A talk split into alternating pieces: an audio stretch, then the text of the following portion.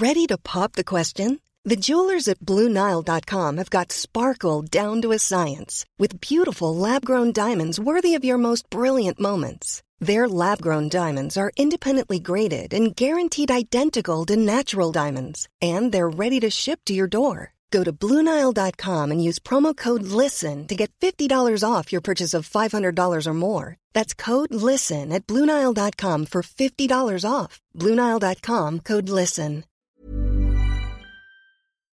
Chut, attention, vous êtes sur écoute. À la tête d'une start-up spécialisée dans l'intelligence artificielle, Randindy est un innovateur qui compte, comme on dit. Pour le podcast Off, Émilie Vido l'a longuement interrogé sur son parcours et ses ambitions. Pour Binge nous vous proposons d'écouter un extrait de cet entretien, le moment où Randindy aborde l'impact de l'intelligence artificielle sur la vie privée et la gestion de nos données personnelles. C'est très instructif.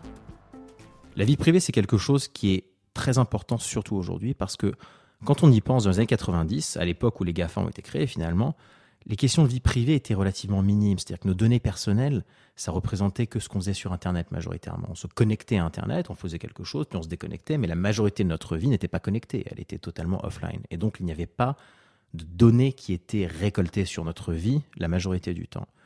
Sauf qu'au fur et à mesure qu'on a commencé à connecter notre environnement, que tout autour de nous est devenu digitalisé, eh bien, notre vie a été de plus en plus traquée. Et donc, il y a une relation directe entre la, la numérisation et la digitalisation du monde et l'impact potentiel de la mauvaise utilisation de nos données personnelles sur notre vie. Donc, c'était évident qu'au bout d'un moment, il y allait y avoir un point d'inflexion ce qui n'était pas grave dans les années 90, et les business models qui ont été développés étaient développés à des moments où c'était pas grave. Aujourd'hui, ne peuvent plus marcher. Je suis convaincu que à partir de maintenant, on a véritablement atteint ce, ce point d'inflexion où les entreprises qui dépendent de la monétisation de données personnelles n'auront aucune chance de survivre sur le long terme.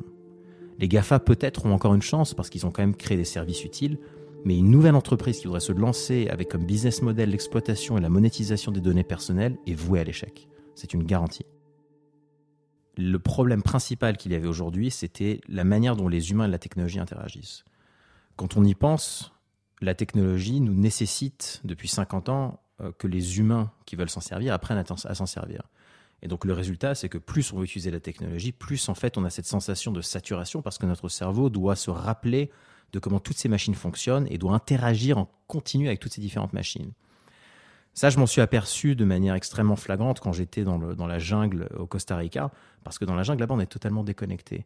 Et donc, le, le, le contraste entre revenir à l'hôtel et être dans la jungle était tellement énorme que ça n'a fait qu'accentuer finalement cette sensation qu'on a au jour le jour, mais à laquelle on s'est un petit peu habitué de manière euh, mauvaise on s'y est habitué non pas parce que c'est facile à utiliser, on s'y est habitué parce qu'en fait notre cerveau a juste laissé tomber. Euh, donc à ce moment-là, on s'est dit avec mes associés, c'est ça le problème qu'on veut résoudre. On veut à travers l'intelligence artificielle euh, rendre l'interaction entre les humains et les machines tellement simple, tellement sans effort, qu'on en finit par oublier qu'on utilise de la technologie. Et donc c'est là qu'on a défini un petit peu notre, notre vision pour la boîte, qui est cette idée que l'intelligence artificielle peut nous permettre de faire disparaître la technologie de notre conscience.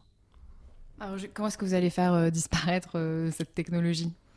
Comment vous êtes peut-être déjà en train de la faire disparaître? Donc pour faire disparaître la technologie, tout est une question finalement de le rendre aussi simple à utiliser que l'électricité.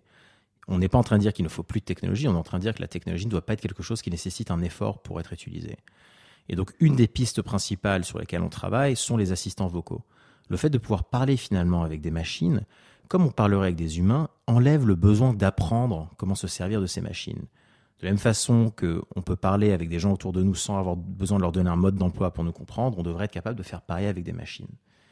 Et donc le fait de pouvoir demander ce qu'on veut plutôt que d'apprendre à faire ce qu'on veut, ben finalement, ça enlève ce, côté euh, euh, compliqué, difficile de la technologie qui nous demande tellement d'attention en permanence.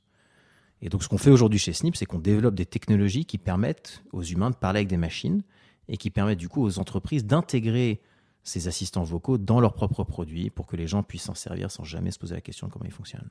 Vous pouvez écouter l'intégralité de cet entretien dans notre podcast en off, à retrouver sur toutes vos applications habituelles.